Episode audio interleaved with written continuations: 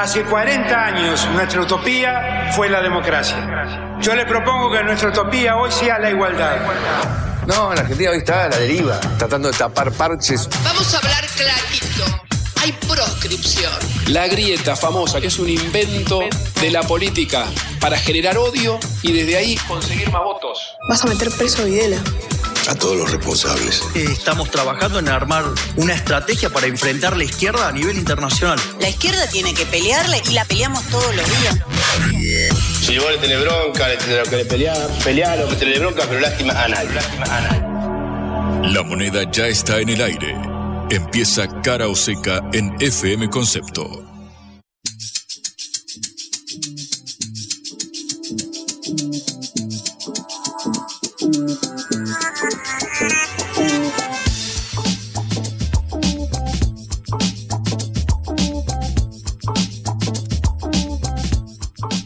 Buenas tardes en este 25 de mayo, un día que debería ser para comer pastelitos y comer locro, pero está lloviendo y acaba de terminar el acto de Cristina Fernández de Kirchner en conmemoración a los 20 años de kirchnerismo. Y Juan llegó empapado.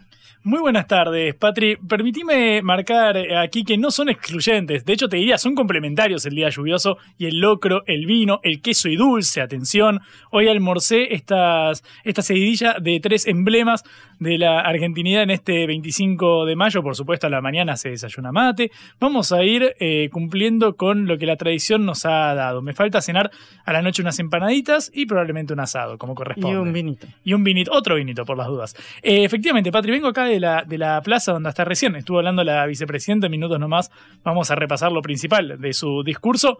Pocas sorpresas, la verdad, si hay que ser sincero. Eh, pero bueno, es cierto que hoy se cumplen 20 años de la asunción de Néstor Kirchner, un mandato, eh, bueno, que obviamente después fue eh, reelecto en el caso del de kirchnerismo por la vicepresidenta actual Cristina Fernández de Kirchner por unos ocho años y que ha gobernado en cierto modo, si tomamos la experiencia del Frente de Todos, dentro de este, de este de este mandato como durante cuatro de los últimos cinco mandatos eh, que hubo en el país. Así que imagínate si será relevante estos 20 años de kirchnerismo. También se cumplen 50 años de la asunción de Héctor Cámpora, eh, aquel, aquella salida de la eh, dictadura que, y la proscripción sobre todo, que se inició en 1955 cuando bajo el lema Cámpora al gobierno, Perón al poder, finalmente el general terminaría aterrizando en eh, Argentina y volvería al poder tras el interinato de Héctor Cámpora que convocaría elecciones, así que es una fecha importante para el peronismo, más allá de que es 25 de mayo y se celebra también el primer cabildo abierto. Y de que estamos en pleno periodo electoral y se esperaban definiciones nuevamente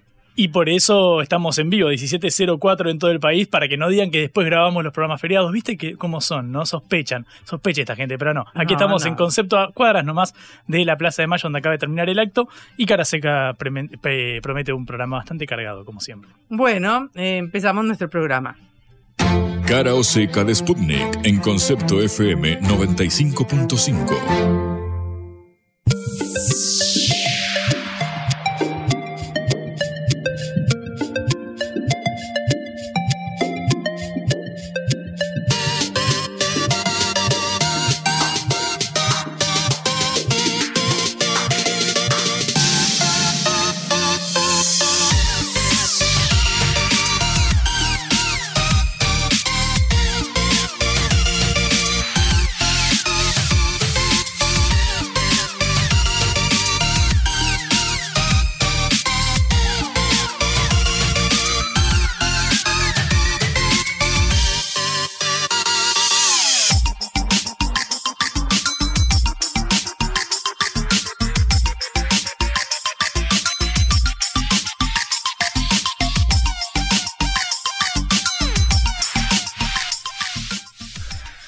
Como decíamos antes, estamos en este 25 de mayo, bajo la lluvia, eh, eh, día en que se celebra el inicio de la independencia o el proceso independentista de Argentina, que se concretaría no el 25 de mayo de 1810, como sucedió en todos los países de América Latina, sino unos años más tarde, en 1816.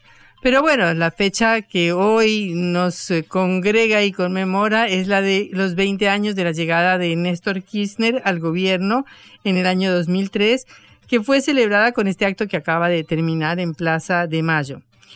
Fue un acto de espaldas a la Casa Rosada, y lo digo no como una metáfora, fue literal porque el palco tapaba completamente la Casa Rosada y hubo un, hecho, un, agujero en el palco que fue notorio y es que la única persona de los dirigentes fundamentales del Frente de Todos que no estuvo invitada en el acto fue el presidente Alberto Fernández. Estaba la vicepresidenta, estaba su hijo, estaban sus nietos, estaba el ministro del Interior, Guado de Pedro, que se menciona como posible candidato presidencial del Frente de Todos, estaba el ministro de Economía, Sergio Massa, estaban sus más leales alrededor, pero no fue invitado el presidente, que fue el jefe de gabinete de Néstor Kirchner durante toda su presidencia y parte de la presidencia de Cristina Kirchner, es decir, uno de los fundadores de lo que podría llamarse kirchnerismo. En este clima, eh, bueno, habló Cristina Fernández de Kirchner, que es lo más importante del día de la jornada, eh, y rememoró los hitos de estos 20 años y los logros de sus gobiernos. Eh, primero recordó el estallido social de 2001, que es la, la base social del kirchnerismo, porque fue cuando el país explotó, cuando se saquearon los ahorros de la clase media, cuando se declaró el default de la deuda externa, cuando hubo cinco presidentes en una semana.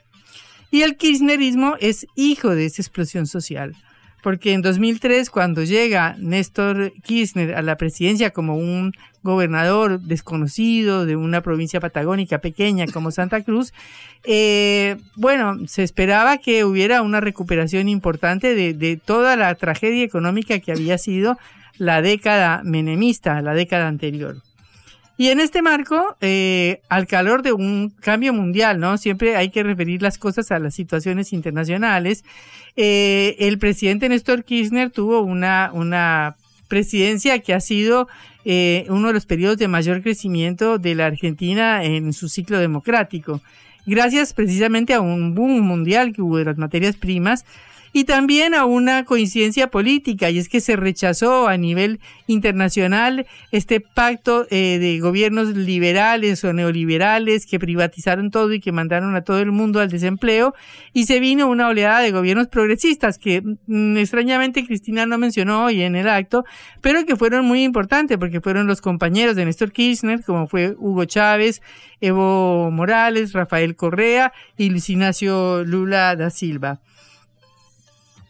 Estos fueron años de verdaderamente logros, como que el país se desendeudó, como que Néstor Kirchner le pagó al FMI, como que realizó una renegociación de pagos de la deuda externa saliendo del default que terminó después Cristina Fernández de Kirchner, que sucedió a su esposo, y una serie de, de, factores que permitieron a la economía un crecimiento y una bonanza muy importante en todos esos años. Pero eso cambió porque también cambió el ciclo mundial, no por culpa de Cristina Fernández de Kirchner o de otra persona, sino porque en el 2007-2008 hubo una crisis brutal a nivel mundial, cambiaron las coordenadas de la economía mundial y se inició a partir del 2011-2012 un ciclo de estancamiento total de la economía argentina. Eso también es un hecho. Eh, Cristina, por supuesto, logró eh, ser elegida presidenta en 2007 y luego reelecta tras la muerte de su marido con un impresionante 54% de los votos. Lo cual terminó, como ella contó, en otra noche nefasta en una plaza de mayo en la cual eh, ganó Mauricio Macri de la oposición de Cambiemos en ese momento las elecciones debido a que ya todos los indicadores económicos ya venían a la baja y ya había un importante descontento social. Pero bueno, el remedio fue obviamente peor que la enfermedad porque Macri dejó al país con una deuda de 45 mil millones de dólares con el FMI. Y entonces volvió este fin de ciclo, este tercer, eh, cuarto ciclo, podría llamarse, que Cristina no reivindicó como un ciclo kirchnerista porque habló diciendo que había tenido muchas diferencias o que había tenido importantes diferencias con este gobierno, al cual, como ya mencioné antes, ni siquiera invitó a la tribuna. Em, y eh, aunque dijo una frase para favorecerlo, diciendo que había, habría sido mejor que otro gobierno de Macri, de cualquier manera, eh, esa fue la única mención que tuvo este gobierno en su discurso. Eh, y entonces estamos ante lo que no sabemos si es un fin de ciclo o una reconversión. Pero obviamente este gobierno eh, de Alberto Fernández, ah, que Cristina prácticamente no mencionó, tuvo una serie de problemas que tampoco fueron eh, una creación de Fernández, como por ejemplo la pandemia mundial, eh, como el endeudamiento de 45 mil millones de dólares que le cedió y le regaló, le dejó como regalo Mauricio Macri, y ahora esta terrible sequía de que le ha privado 20 mil millones de dólares al gobierno por ingresos de exportaciones. De manera que el ciclo cierra con cifras terribles, como ya sabemos, un 108% de inflación, una pobreza del 40%, una informalidad de las mismas cifras y, como dice Cristina, los salarios más bajos de América Latina. Pero eh, Cristina, digamos, se diferenció de este balance del gobierno. Esto no lo tomó como un parte del balance del ciclo virtuoso del kirchnerismo. Eh, sin embargo, la, la gran temática, la gran duda, la gran discusión es qué va a pasar de aquí a las elecciones de, de, octubre.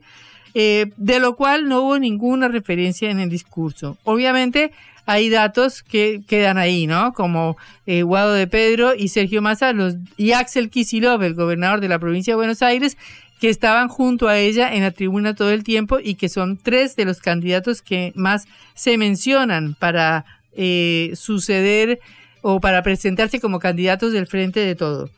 Pero bueno, eh, obviamente, a pesar de que la tribuna cantaba una más y no jodemos más, refiriéndose a una tercera reelección de Cristina, eh, ella recibió esto como si fueran elogios, pero no como si fuera, eh, como si tuviera la más mínima intención política de hacerlo. De manera que sigue, sigue todo el mundo quedándose eh, con los crespos hechos, como se diría. Ella le gusta decir que no se hagan los rulos, pero en realidad eh, la incógnita del acto no llegó a ser develada a pesar de que tenemos algunos chispazos más de qué puede llegar a ser, pero de cualquier manera no tenemos, después de escuchar el acto bajo la lluvia y después de las decenas de miles de personas que aguantaron el chubasco y el frío clima para ver si o la convencían a Cristina o les decía quién era el ungido, eh, no logramos tener una referencia. Eh, esperamos alguna pista, algún futuro, algunas, saber quién podría llegar a ser el delfín. Eh, pero bueno, no, no, no fue, tampoco se esperaba que fuera. Eh, queda abierta entonces la pregunta si el kirchnerismo se reconfigura ya no como una principal fuerza política, como una fuerza política que pueda volver a gobernar en las próximas elecciones, sino como el principal partido de oposición o la principal oposición al partido que pueda venir. Eh, ese es el análisis, ese es el tema, ese es el debate que nos queda después de este 25 de mayo. Blanco o negro, sí o no. A favor o en contra. Sputnik para la pelota para reflexionar.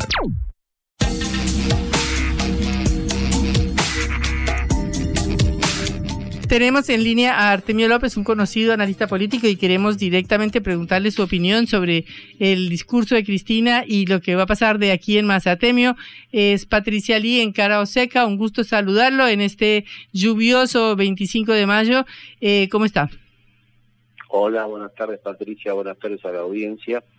Bueno, un poco lo que usted comentaba, venía siguiendo atentamente lo que sí, estoy absolutamente de acuerdo, no hubo despeje de ningún tipo de candidatura porque, bueno, creo que el acto estaba planteado más como balance homenaje a Néstor Kirchner eh, y eventualmente eh, observar hacia, hacia adelante cuáles son las perspectivas de crecimiento del espacio. Lo que quedó claro, más allá de lo que se diga o no, es la centralidad de Cristina Kirchner en la política nacional. La centralidad hacia afuera, no hay otro político capaz de convocar un acto de estas características, y hacia adentro. O sea, porque uno de los malentendidos más frecuentes del frente de todos será que eh, una construcción con liderazgos equivalentes. Bueno, hoy eh, se observó que hay un, liderazgo desequilibrante y este es el de Cristina y me parece que eso fue eh, muy importante observarlo, dado que una parte de los malos entendidos y de las disputas este, o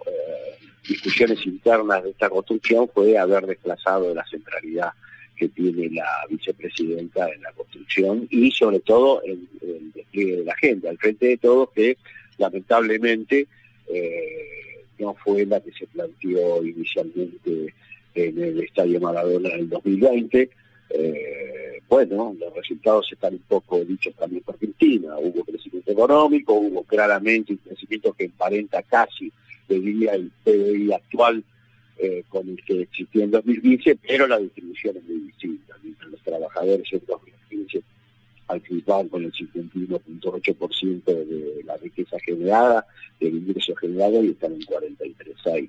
Es evidente que ahí hubo una desatención al señalamiento inicial de Cristina Kirchner, producto de esto, porque creo que se supuso que había liderazgos equivalentes dentro del frente de todos y bueno, este acto corroboró como tantos otros que no lo. Artemio, buenas tardes, ¿cómo estás? Juan Lemán te saluda. Em, quiero, Hola, ¿Cómo estás? Todo bien.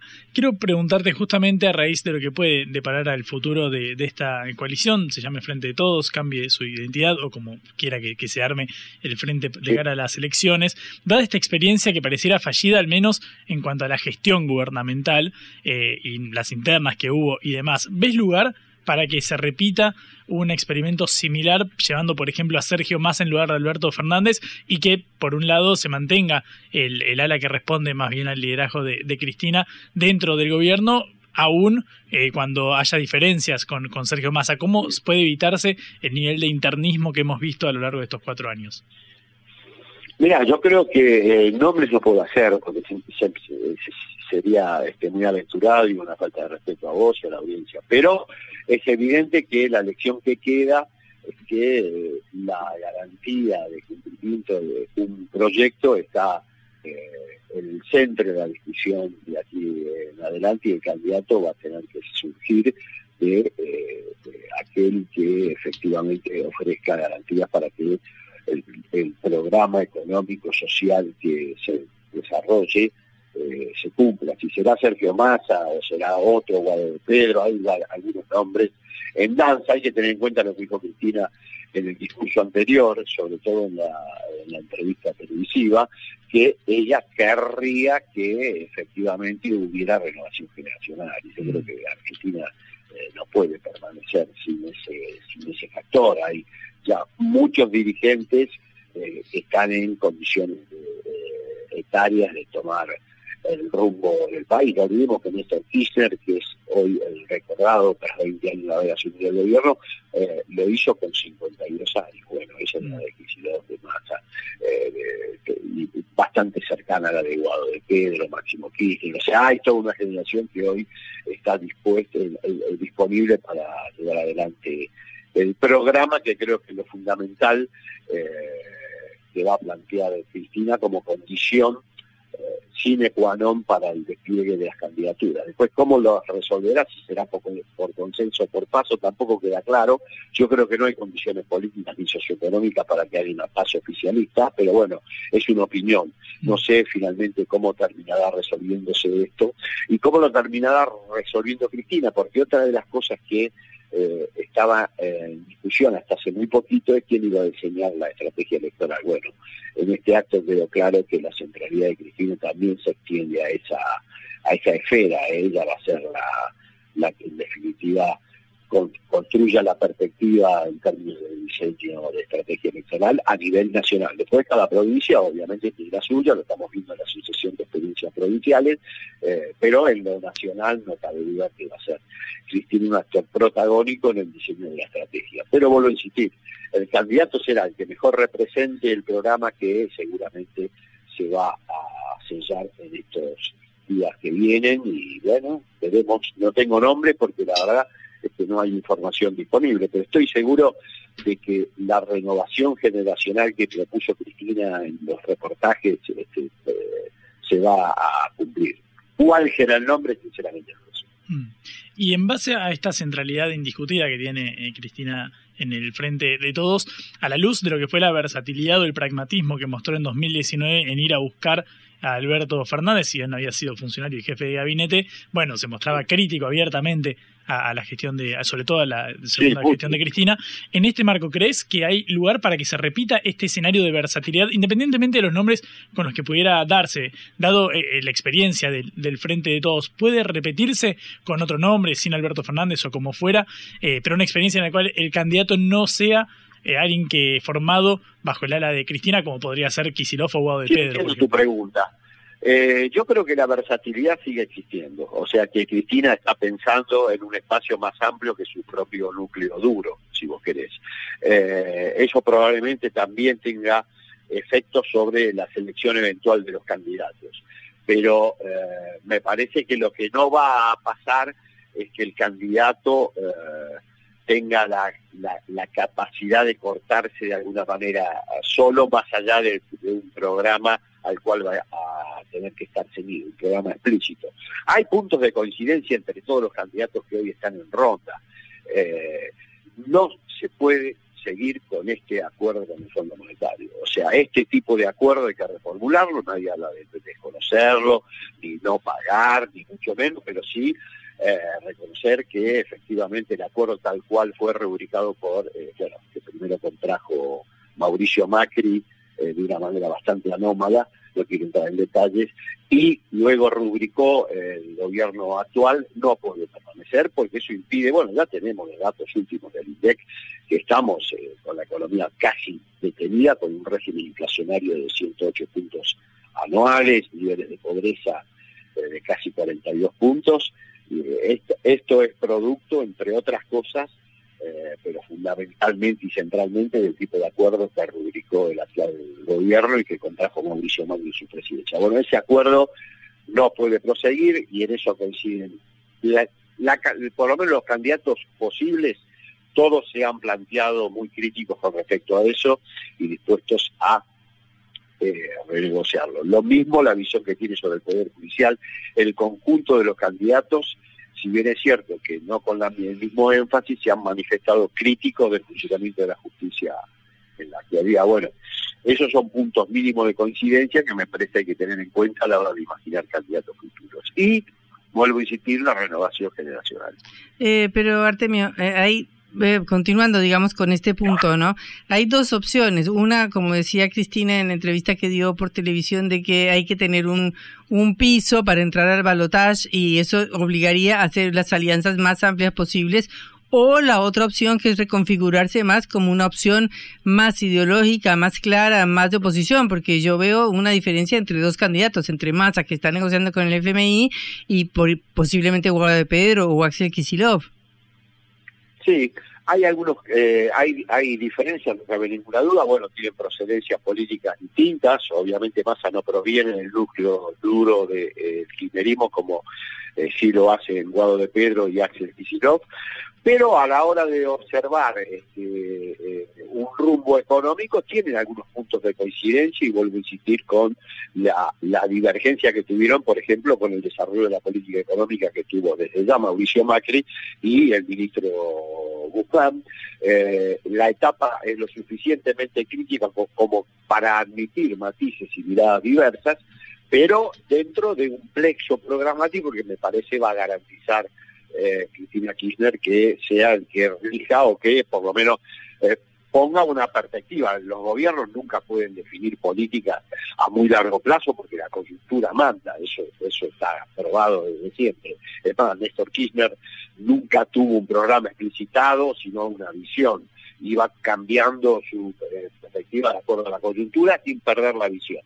Y me parece que eso va a ser este, lo que surja, pero no me no, creo que Cristina esté pensando eh, eh, en desandar la amplitud de criterios que tuvo en el 2019 por la experiencia fallida del frente de todos. Yo creo que buscará nuevas y mejores formas para que en una perspectiva más programática la, el pragmatismo y la apertura siga existiendo. Por eso este, no descarto a ninguno de los candidatos que está hoy, eh, eh, por lo menos propuestos inspectores por eh, el conjunto de los analistas, incluso este, algunos dirigentes del Frente de Todos. Sí hago mucho hincapié en el tema de la renovación generacional, no porque se me ocurra, sino porque muchos dirigentes ya están en edad de asumir este, la, responsabilidad de la presidencia de la nación, Cristina y Néstor lo prueban, eh, y porque además dentro del espacio del oficialismo la renovación generacional forma parte de su visión programática, o sea, no, no habría ninguna discusión ahí. Así que bueno, esperemos que surja el nombre. Lo más importante es que Cristina mostró nuevamente, una vez más y de manera ya muy contundente, eh, la centralidad que tiene para propios y extraños. De cara al conjunto de la dirigencia política, de la política más popular, la de mejor performance en términos de eh, aceptación de, opinión pública, y para dentro de su propio espacio me parece que está claro que las asimetrías en los liderazgos son este, muy palpables y no, no debieran ponerse nuevamente en cuestionamiento. Ya lamentablemente se perdió mucho tiempo este, en esa discusión y bueno, estamos con eh, Artemio, muchísimas gracias por estos minutos en este día eh, patrio y lluvioso y tan importante. Hasta luego. Gracias, Patricia. Hasta luego. Un saludo a la audiencia. Era Artemio López, analista político, que analizaba con nosotros el discurso de Cristina Kirchner hoy en el acto del 25 de mayo. Lo que a Verne le tomó 80 días lo hacemos en una tarde. La vuelta al mundo en la vuelta a casa.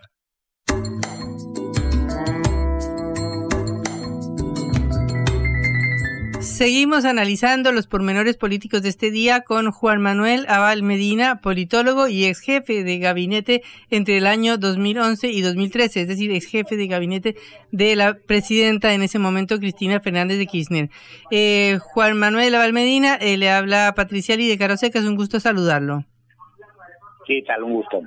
Eh, bueno, usted escuchó el discurso de la vicepresidenta hoy, queríamos tener sus comentarios. Me pareció un acto muy importante, creo que fue una, un, un hecho relevante en la política que marca una fuerza y contundencia que el peronismo sigue teniendo la política argentina, ¿no? Eh, tanto se habla de cuestiones puntuales, cuestiones que tienen que ver con quizás fenómenos de sondeos, de red. El peronismo mostró hoy que sigue siendo una fuerza muy convocante, que la militancia política sigue tiene un lugar central en Argentina. Juan Manuel, buenas tardes. Juan Leman te, saluda. Quiero eh, eh, preguntarte justamente eh, a raíz de lo, de lo que fue el acto y sobre todo a raíz de tu paso por la jefatura de, gabinete y por el gobierno de, Cristina Fernández, a la luz de la experiencia de lo que fueron esos, esos 12 años, como la vicepresidenta se refiere, la década ganada, ¿qué consideraciones tenés sobre lo que fue la experiencia del, del Frente de Todos de estos tres años y medio?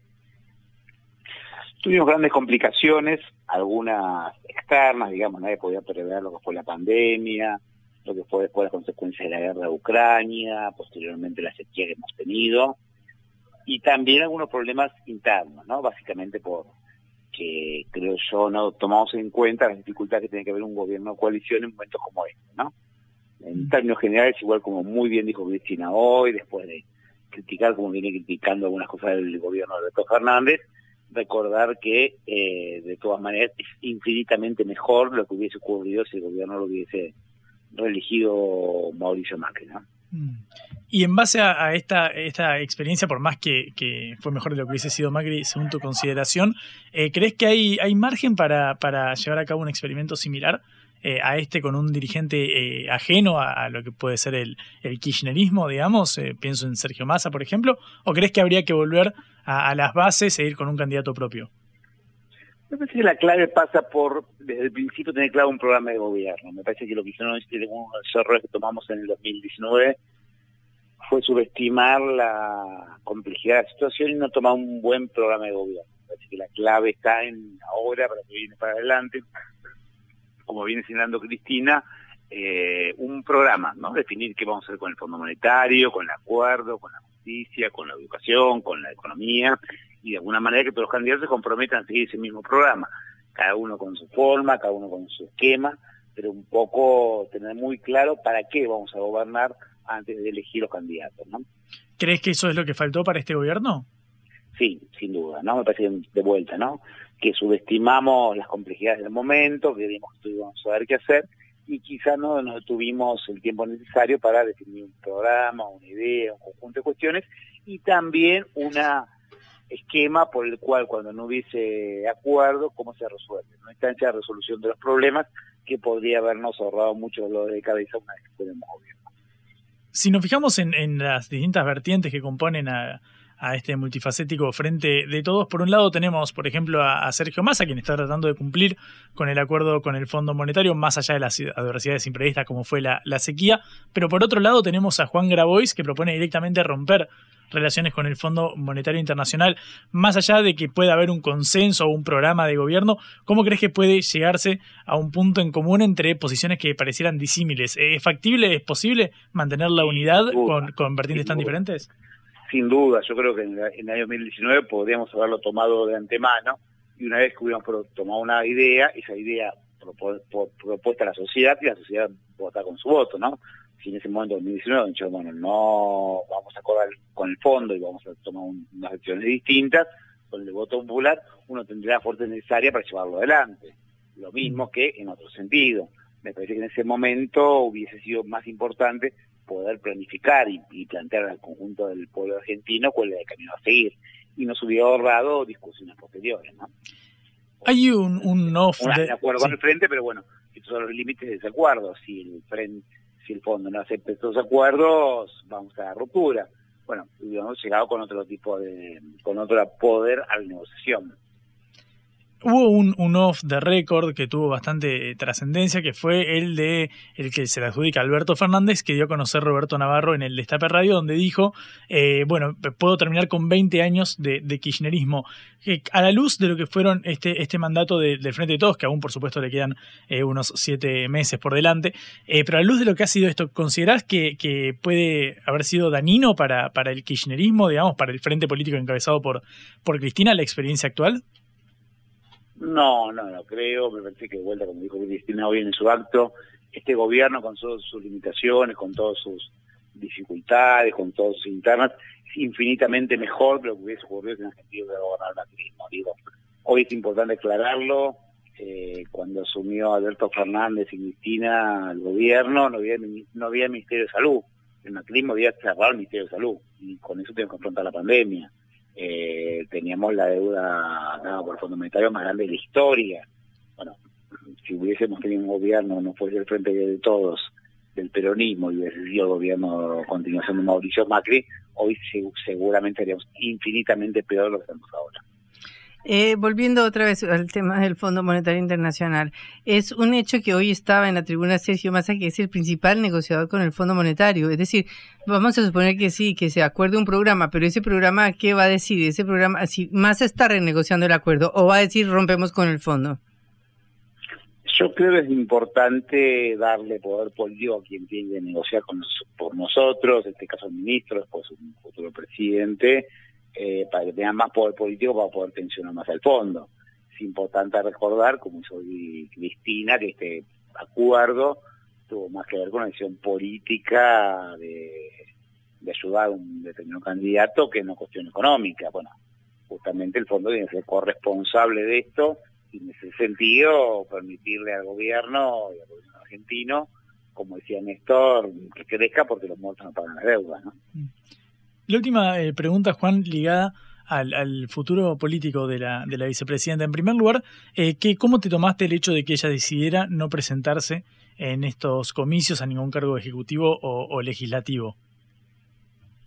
Lo entendí, lo entendí porque Cristina viene siendo perseguida por la justicia, más allá de si la proscripción, si no proscripción, si lo fueron o no lo fueron, lo cierto es que no hay ninguna duda que la persecución sobre ella es evidente, ¿no? Digo, eh, un mismo día tuvo que tener seis, seis indagatorios en el, frente al mismo juzgado, un hecho creo que único en la historia mundial. Eh, la misma vicepresidenta que en todas sus causas que se hacen en Argentina por sorteo, cayeron casi todas el mismo juzgado. Digo, tuvo una persecución a Cristina, no lo duda nadie en Argentina. Y por lo tanto que ella sienta que la justicia puede proscribirlo en cualquier momento, es bastante entendible. Entonces la decisión que ella toma es digamos, discutible o no discutible, pero tiene su, es sin duda lógica, ¿no? Entonces, de ahí viene la discusión, ¿no? La eh, discusión. Juan Manuel Medina, muchas gracias por estos minutos en Cara o Seca. No, por favor, muchas gracias a ustedes. Era Juan Manuel Medina, politólogo y ex jefe de gabinete entre 2011 y 2013 de la presidenta en ese momento, Cristina Fernández de Kirchner. La vuelta al mundo en la vuelta a casa.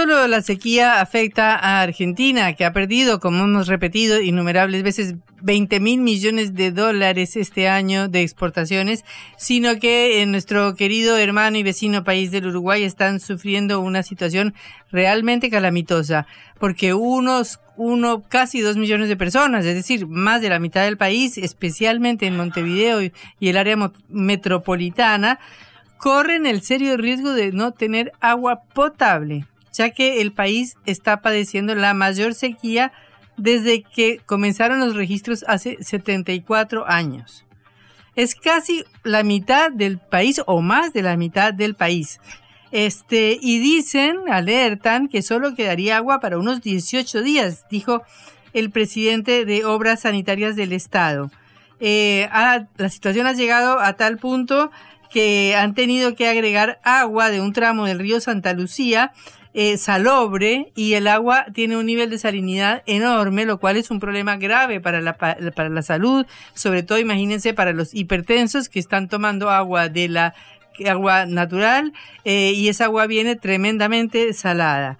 Este, el agua llegó a tener hasta niveles de 440 miligramos de sodio cuando la norma debe ser 200, 250, o sea, una situación que está muy complicada y que ya está generando un montón de situaciones de salud por, el, por la situación que se está produciendo, enfermedades en los niños, eh, enfermedades en los adultos, enfermedades intestinales y sobre todo este terrible problema de las personas que se están ahora desayunando de que son hipertensas. De manera que estamos en una situación grave y queremos hablar con ello eh, sobre esto con un periodista uruguayo para que nos cuente bien lo que está pasando. Eh, estamos con William Dialuto. Hola William, un gusto saludarte desde Cara Oseca aquí en Buenos Aires. Buenas tardes, un gusto comunicarme con ustedes. Saludo para ti, Patricia, y para Juan. Eh, sí, realmente estamos viendo una situación bastante particular y como bien lo dices, eh, en los últimos 100 años no hay registros de una falta de agua como la que hoy tenemos. Un hecho que se viene dando desde hace ya, o se ha pronunciado desde hace unos meses atrás, donde en primera instancia se sintió en las áreas rurales, donde eh, la falta de agua en los campos hizo que eh, el ganado eh, muriera justamente de sed, eh, una situación realmente bastante delicada para los productores rurales que, como reitero, fueron los primeros en sufrir esta consecuencia. Hoy ha tomado otro estado público más notorio porque, bueno, le está ocurriendo, como bien lo indicabas, a la capital del país, donde está eh, más del 50% de la población de Uruguay está en esa zona y dependiendo, como también lo indicabas, en este caso de la, del río eh, Santa Lucía y su cuenca, la cual eh, está casi agotada y es por ello que han tenido que bombear agua desde el río de la Plata hacia la, represa que hay en el río Santa Lucía, con lo cual eh, han mezclado las aguas dulces del río con eh, del río eh, Santa Lucía con las del río de la Plata. Y entonces allí, bueno, está esa mezcla que bien estabas indicando también de la proporción de sal en el agua que afecta a la población y que por supuesto no está acostumbrada y eso ha hecho a que haya dificultades para aquellos que no pueden eh, acceder a comprar eh, agua embotellada. Eh, bueno, todo eso ha traído las dificultades de, de público pero la gravedad está en eh, los límites que se están marcando en cuanto a las reservas que actualmente existen, si eh, o si no media lo que es una lluvia importante, estamos hablando de que tendría que estar lloviendo en la cuenca donde se encuentra la represa de Santa Lucía, por lo menos de 50 milímetros según lo que dicen los técnicos. Por el momento, las lluvias que se han obtenido andan entre 10 y 20 milímetros donde las precipitaciones más importantes se han dado en estas horas, pero en el litoral uruguayo. Por lo tanto, eh, no, no ayuda a lo que está ocurriendo en la capital del país y zona metropolitana, donde bueno está faltando esa agua. Y bueno, y el gobierno lo que está haciendo es, eh, en principio, eh, está tratando de represar eh, algunas de, algunos cauces de agua para bueno tratar de minimizar esa, esa salinización que está teniendo el, agua que llega a, a las viviendas de, de los ciudadanos de Montevideo y también eh, en este momento se está trayendo de Estados Unidos eh, lo que es eh, tecnología y elementos para mm, el desalado de esta agua, cosa que se iba a traer en los aviones Hércules que, que tiene la Fuerza Aérea Uruguaya, pero lamentablemente no, por, por, su tamaño no entraban en el avión y van a venir eh, en barco, eso lo que va a hacer va a retrasar por lo menos en 15 a 20 días la llegada de, esos elementos que eh, se estarían implementando para eh, bueno poder bombear agua eh, sin sal desde el río de la Plata, lo que bueno daría un poco más de tranquilidad a esta situación. Una situación que el gobierno viene trabajando desde hace un tiempo atrás en un proyecto, se llama Proyecto que justamente no se escuchó, es, perdón, este, se llama recurrir a, a no, tomar no, agua justamente del río de la Plata. No se escuchó, no se escuchó. Eh, perdóname, no, no, se escuchó Eh, el nombre del proyecto. sí. Aratirí, Aratirí. Aratirí. Que, que es, eh, exacto, que es, eh, está bastante cuestionado a nivel político por la oposición, pero bueno, es lo que está llevando adelante el, el gobierno como solución eh, a futuro, ¿no? Eh, es lo que se espera que esa sea la solución a futuro, porque bueno, este tema de eh, la falta de agua en la capital del país es algo que se ha avisorado desde hace 50 años atrás cuando bueno se, se hacían los cálculos del aumento de población y eh, lo que eran las reservas de agua eh, dulce eh, que se tenían en las aguas interiores justamente de, nuestro país. Y eso se ha ido posponiendo eh, ha pasado el tiempo y en el último gobierno que, que tuvimos del Frente Amplio eh, hubo un, este, Fernández Huidobro, un senador que, que, tuvo eh, nuestro país, este, en el 2010 ya eh, hacía declaraciones al respecto de que había que tomar cartas en el asunto y hacer algunas eh, obras de infraestructura para eh, evitar pasar por esta situación. Eh, bueno, esas cosas se fueron posponiendo por distintas razones, no se fueron haciendo esas obras y hoy este, nos encontramos con esta realidad que, como decíamos, es una muerte anunciada, es algo que, que estaba previsto, no, no, a nadie le agarra de sorpresa que esta situación esté, se esté dando eh, ante la falta de, de, agua que estamos teniendo en este momento, eh, como te digo, en, en nuestro país. Eh, parece una cosa increíble, ¿no? Un país rodeado de ríos y rodeado de agua por donde uno lo quiera mirar. Y la pregunta es si, eh, como decías antes, hay un poco de eh, improvisación o de no prever lo que iba a suceder, porque entiendo que hay una discusión entre el Frente Amplio y el gobierno sobre distintos proyectos que se dejaron de hacer o que no se tuvo en cuenta, aunque obviamente pues estas situaciones de las sequías son cuestiones naturales que afectan a todo el mundo. Pero bueno, eh, es grave que un país llegue a una situación de imprevisión así, de que eh, no tenga agua o se le vaya a acabar el agua potable y de que el agua esté siendo salada, ¿no?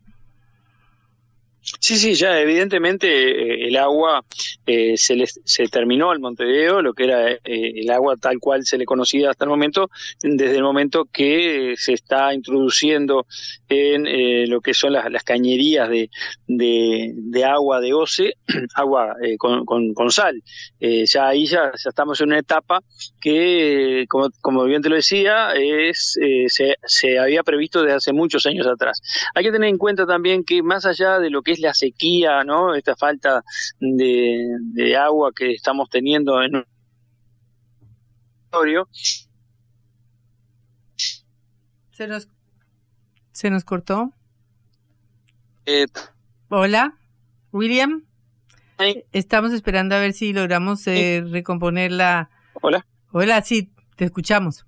Sí, ¿me escucha? Sí, sí. ¿Me escuchas ahí? Sí, sí. Hola. Sí, sí. Bien, este, eh, lo, que te, lo, que les indicaba era de que más allá de que esta, situación era previsible de tantos años atrás eh, y bueno que, y que bueno que se está utilizando agua salada mm, para paliar esta situación mientras se encuentran otras medidas, mm, no hay que olvidar que esta falta de agua no es solo por, porque no ha llovido, sino porque de, las, eh, de los ríos y los arroyos eh, el agua es consumida también por eh, la producción agrícola y también la industrial, que eh, consume mucha agua de la misma que es potabilizada para la población. Y eso es lo que ha acelerado eh, justamente la falta de, niveles de agua en, las represas y lo otro es la, contaminación que muchas veces produce justamente esa producción agrícola. Eh, hay muchas cosas que están fallando en cuanto a controles, siempre en búsqueda de la mayor producción y, la industria. A veces creo que se evita eh, ir a fondo a tratar de mm, tomar cartas en el asunto antes que ocurran situaciones como esta. Eh, no olvidar también que hoy, eh, bueno, ya tenemos en Uruguay eh, varias plantas de celulosas que consumen agua y que ya se está hablando, por ejemplo, de, bueno, sacar agua del acuífero Guananí, cosa que parecía impensable. son todas situaciones con el agua que es, como bien lo decía al principio, bastante increíble en un país, eh, bueno, con, tantos ríos, con tantos arroyos y, que bueno que estemos padeciendo esta situación por, por falta de mm, medidas que no se tomaron en tiempo y forma y bueno, este, lo que te indicaba anteriormente, el consumo de la población por un lado y por otro lado eh, la, utilización de agua por parte de las industrias que están contra este, estas cuencas y también eh, la producción eh, agroindustrial que eh, realmente es una de las cosas que, que nos está afectando muchísimo desde, desde hace algunas décadas. ¿no? William, muchísimas gracias por este contacto y esperemos que vuelva a haber agua potable y sin sal en Montevideo.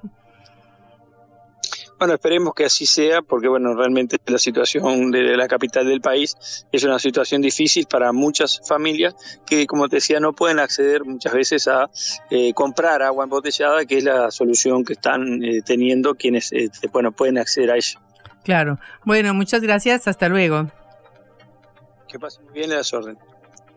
William Dialuto, periodista uruguayo, que nos explicaba la grave situación que están viviendo nuestros hermanos por la falta de agua y por la salinificación del agua que tienen que tomar todos los días en sus casas. Cara o seca. Te contamos lo que otros callan.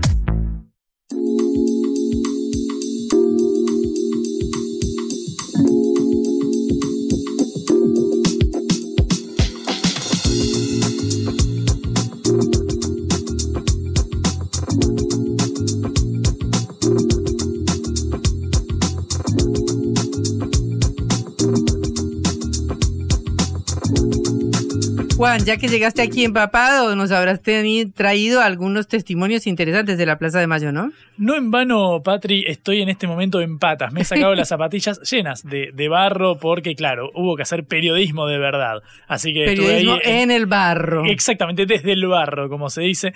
Eh, efectivamente, porque, bueno, ahí es el lugar disponible que había en la multitudinaria eh, convocatoria que hubo en la Plaza de Mayo de hace minutos nomás, cuando terminó el acto de Cristina Kirchner, justamente por el el eh, vigésimo aniversario de la asunción presidencial de eh, su difunto esposo, el expresidente Néstor Kirchner. Eh, estuve hablando con un par de, asistentes porque, claro, venimos escuchando mucho las batallas palaciegas que hay entre las distintas trincheras del frente de todos, de quién tiene que ser candidato, quién no. lo cierto es que cuando uno trata de hablar con los simpatizantes, con los militantes o quizás sin militar, gente identificada con lo que fueron los 12 años de gobierno kirchnerista, quizás también con el frente de todos, eh, vale la pena escuchar lo que nos decían. Eh, hablé con eh, Carlos. Carlos tiene 60 años y esto me decía sobre la lectura que hace sobre el gobierno del Frente de Todos. Del Frente de Todos, fue una tremenda decepción. Cuando nos acercamos a la urna con esa convocatoria que nos hizo Cristina, esperábamos mucho, mucho más. Me encanta Axel, me encanta Guado, me encanta toda esa generación, todos ellos. Creo que ellos son la voz de lo que nosotros estamos dejando, ¿no? Bueno, ellos son la voz refiriéndose a Aguado y a Axel Kisilov, dos quizás eh, interpelados al Cristina hablar de los hijos de la generación diezmada, que ella, eh, bueno, identifica que deben tomar el, poder. Es interesante eh, escuchar la decepción con la que identifica al frente de todos. también le pregunté sobre qué representaba para para él eh, Cristina Fernández de Kirchner y a qué responde quizás esta, esta, sobre todo este liderazgo que ve en la vicepresidenta de la Nación del espacio que hoy cumple 20 años. Yo estoy acá en la plaza claramente convocado por la única figura que yo siento que a mí me representa y esa figura indudablemente es Cristina. Eh, no venía yo preparado ni listo ni con la expectativa de que hoy nos diera el nombre de la persona a representarla a ella. Pero para mí Cristina es eh, lo que yo pienso y lo que yo quiero para este país.